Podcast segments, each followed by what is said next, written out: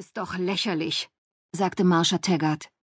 Du willst mir weismachen, diese Frau hier, die berührt irgendwas von Justins Sachen und schon weiß sie, wo Justin ist. Sie kann so eine Art übersinnliche Verbindung zu ihm aufnehmen, indem sie eine der Actionman-Figuren befingert, mit denen er als Kind gespielt hat, oder indem sie sein Kissen in den Arm nimmt. Für wie naiv hältst du mich eigentlich? Marsha, ich flehe dich an, sagte ihr Ehemann Dwayne. Irgendwas musst du unternehmen, wenn du schon nicht die Polizei einschalten willst. Wir müssen ihn finden. Dein Sohn liegt womöglich irgendwo in einem Graben. Mit ziemlicher Sicherheit sogar. Und das weißt du so gut wie ich, fuhr Marsha ihn an. Er hat sich volllaufen lassen oder zugedröhnt oder bei irgendeiner Schlampe einquartiert, höchstwahrscheinlich alles zusammen. Wenn ich jedes Mal zur Polizei renne, wenn er sowas tut, bräuchten wir eine größere Einfahrt, damit die Streifenwagen Platz haben, die dann ständig bei uns rumstehen würden. Kisha Ceylon saß da, hörte zu, beobachtete. Sollten die beiden sich ruhig streiten? Sie hatte Zeit. Jetzt sind es schon drei Tage, sagte Dwayne. So lange war der Junge noch nie weg. Genau das ist das Problem sagte Marsha und zeigte anklagend mit dem Finger auf ihren Mann. Für dich ist er ein Junge. Aber er ist kein Junge mehr. Er ist 22 und es ist höchste Zeit, dass er lernt, auf eigenen Füßen zu stehen, statt sich von seiner Mutter durchfüttern zu lassen. Warum glaubst du, habe ich ihm den Geldhahn zugedreht?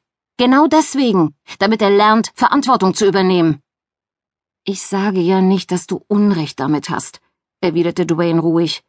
Ich weiß, was du seinetwegen schon alles durchgemacht hast. Ich weiß, es war schwierig, ihn nach Oscars Tod ganz allein aufzuziehen. Ich weiß, Justin muss sich am Riemen reißen. Er ist ein durchtriebener Mistkerl. Marsha warf ihm einen Blick zu, der sagte, so kann ich ihn nennen. Aber du bist nicht sein Vater. Also pass auf, was du sagst. Entschuldige, sagte Dwayne. Er hatte die unausgesprochene Botschaft laut und deutlich verstanden.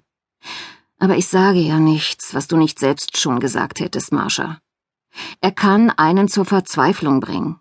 Aber dass er kein Verantwortungsbewusstsein hat, heißt ja nicht, dass er jetzt nicht ernstlich in Schwierigkeiten steckt. Er zeigte zum Fenster. Es schneite ganz leicht. Es ist eiskalt. Angenommen, du hast recht. Angenommen, er hat sich volllaufen lassen oder zugedröhnt und ist irgendwo in einer Schneeverwehung gelandet. Ohnmächtig geworden. Erfroren. Würdest du dir das für deinen eigenen... Natürlich nicht, rief sie. Ihre Unterlippe zitterte, ihre Augen glitzerten. Na also, dachte Kisha. Oh Gott, sagte Marsha Taggart und schlug die Hände vors Gesicht. Sie ging zur Couch und setzte sich. Das Gesicht hielt sie bedeckt. Ihr Mann und Kisha sollten nicht sehen, dass sie um Fassung rang. Sie zupfte ein Papiertuch aus einem Spender auf dem Couchtisch, tupfte sich rasch die Augen ab und schneuzte sich. Dann richtete sie sich kerzengerade auf. Selbstbeherrschung pur. Königliche Contenance. Also gut, sagte sie. Dwayne trat hinter seine Frau und legte ihr die Hände auf die Schultern. Er wirkte gehemmt, als versuchte er sie zu trösten, zuckte aber vor ihrer Kälte zurück. Angenommen, ich stimme zu, sagte Marsha und wandte sich dabei der Hand auf ihrer linken Schulter zu, um klarzustellen, dass ihre Worte ihrem Ehemann galten und nicht ihrem Besuch. Warum in aller Welt sollten wir diese Frau um Hilfe bitten? Sie tat noch immer, als sei diese Frau Luft für sie. Kisha kannte den Typ, Ehe sie in die Branche eingestiegen war, in der sie momentan tätig war, früher als sie noch putzen ging, um Geld zu verdienen, was sie auch jetzt noch tat, wenn am Ende des Geldes noch so viel Monat übrig war, waren Kundinnen darunter gewesen, die sie wie ein Möbelstück behandelt hatten. Sie hatten ihr Zettel mit Arbeitsaufträgen hingelegt. Oberseite der Deckenventilatoren abstauben, Edelstahlspüle trockenwischen. Obwohl sie neben ihr standen, und es ihr einfach hätten sagen können. Du willst ja nicht, dass ich die Polizei hole, erinnerte sie Dwayne. Das hatten wir schon, sagte sie barsch. Es ist nur, du weißt doch, wie er ist, wozu der Junge fähig ist. Sie seufzte. Vielleicht ist ja alles in Ordnung und wir haben nur deshalb nichts von ihm gehört, weil er, ach, was weiß ich, ein Auto gestohlen hat oder wieder in einem Laden was geklaut hat. Wenn wir die Polizei auf die Suche nach ihm schicken und sie ihn finden, könnte es darauf hinauslaufen, dass er eine Anzeige kriegt. Willst du das? Jetzt war Dwayne derjenige, der seufzte. Verständnis heuchelnd schüttelte er den Kopf.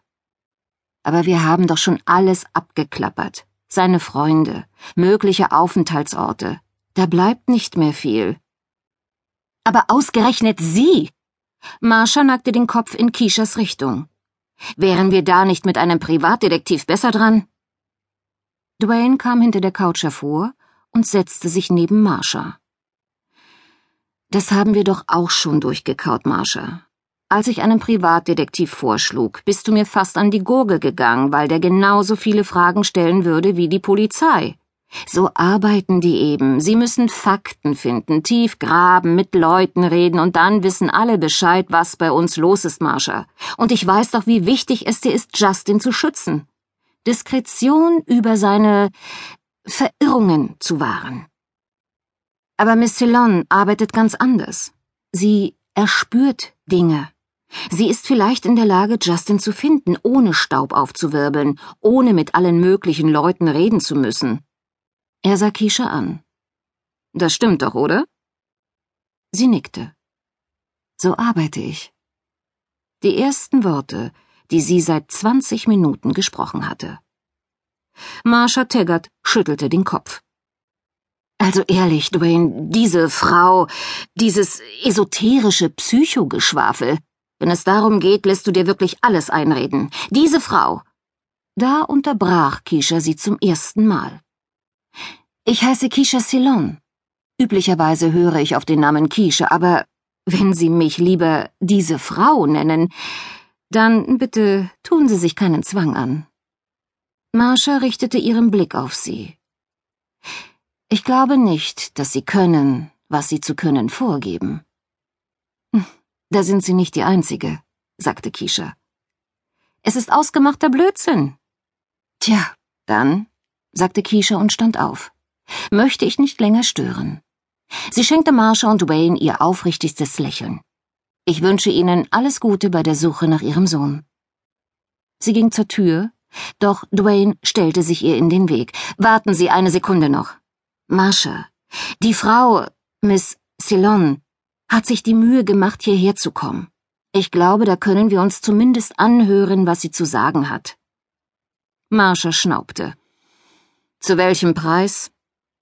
Kisha wandte sich zu ihr um und sagte, ohne mit der Wimper zu zucken, mein Honorar beträgt 5000 Dollar.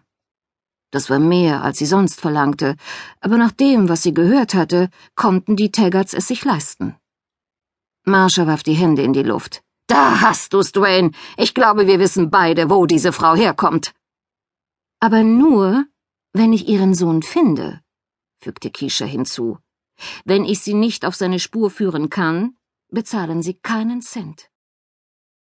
Sekundenlang herrschte völlige Stille im Zimmer.